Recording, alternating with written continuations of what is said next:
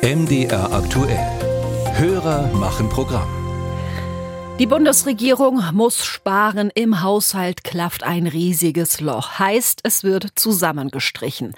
Auch bei der Entwicklungszusammenarbeit, früher Entwicklungshilfe genannt. Und genau dazu hat unser Hörer Sven Mock uns eine Frage gestellt. Nämlich, wenn es hier in Deutschland finanziell gerade so eng ist, können wir dann nicht einfach mehr einsparen bei dem Geld, bei den Förderungen, die wir an andere Länder geben? Christine Kielon ist dem nachgegangen. Was früher einmal Entwicklungshilfe genannt wurde, heißt heute Entwicklungszusammenarbeit. Deutschland arbeitet weltweit mit 109 Partnerländern zusammen.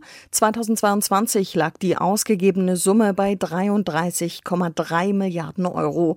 Doch nicht alles davon wird aus Steuermitteln bezahlt, erklärt der Forscher Stefan Klingebiel vom German Institute of Development and Sustainability.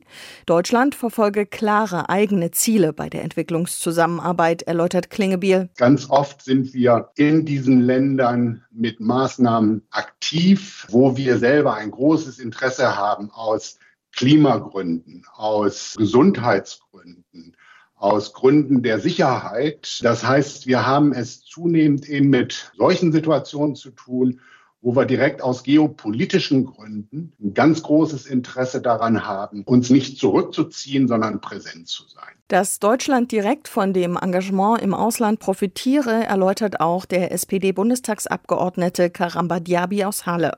Er sitzt im Ausschuss für wirtschaftliche Zusammenarbeit und Entwicklung und betont, dass bei einer Exportnation der Wohlstand von der globalen Stabilität abhänge. Weitere Kürzungen lehnt er ab. Dann könne man die sogenannte ODA-Quote nicht mehr erfüllen, so Diaby. Das ist der Anteil der Ausgaben für Entwicklungsleistungen am Bruttonationaleinkommen, auf den sich die OECD-Länder verständigt haben. Es ist ja so, dass wir uns international verpflichtet haben. Also die ODA-Quote, das ist ja so, dass man sagt, so 0,7 Prozent. Das einzuhalten, ich finde, das gehört zur Zuverlässigkeit. Deutschland ist eines von nur fünf Ländern, die diese Quote erfüllen. Insgesamt ist es das zweitgrößte Geberland nach den USA. Der FDP-Politiker Wolfgang Kubicki sieht nicht ein, warum das angesichts notwendiger Kürzungen im Haushalt so bleiben sollte und spricht sich für weitere Kürzungen aus. Wir sollten uns mal die Frage stellen, ob wir nicht von den vielen Projekten, von den 8000 Projekten einige wirklich auf den Prüfstand stellen, ob sie so sinnvoll sind, wie das bisher behauptet wird. Ich behaupte nein, wenn wir uns nur auf den Schnitt der G7-Staaten reduzieren würden, dann müssten wir statt 33 Milliarden Euro nur 13 Milliarden Euro ausgeben. Mit seiner Kritik ist Kubicki nicht allein. Auch Fachleute bezweifeln den Sinn Sinn und den Erfolg vieler Projekte. Der Völkerrechtler Gerd Hankel etwa sagt, dass sie schlichtweg nicht funktioniere. In Afrika zum Beispiel würde die Zusammenarbeit sogar korrupte, undemokratische Regierungen stärken.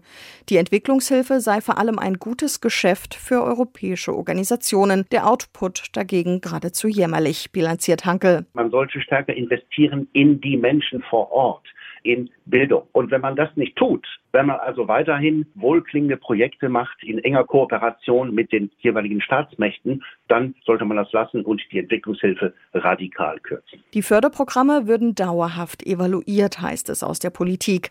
Auf einem Transparenzportal des Ministeriums sind alle aufgelistet. Wer Zweifel an der Sinnhaftigkeit eines Programms habe, könne sich damit an die Abgeordneten wenden und eine Prüfung anregen.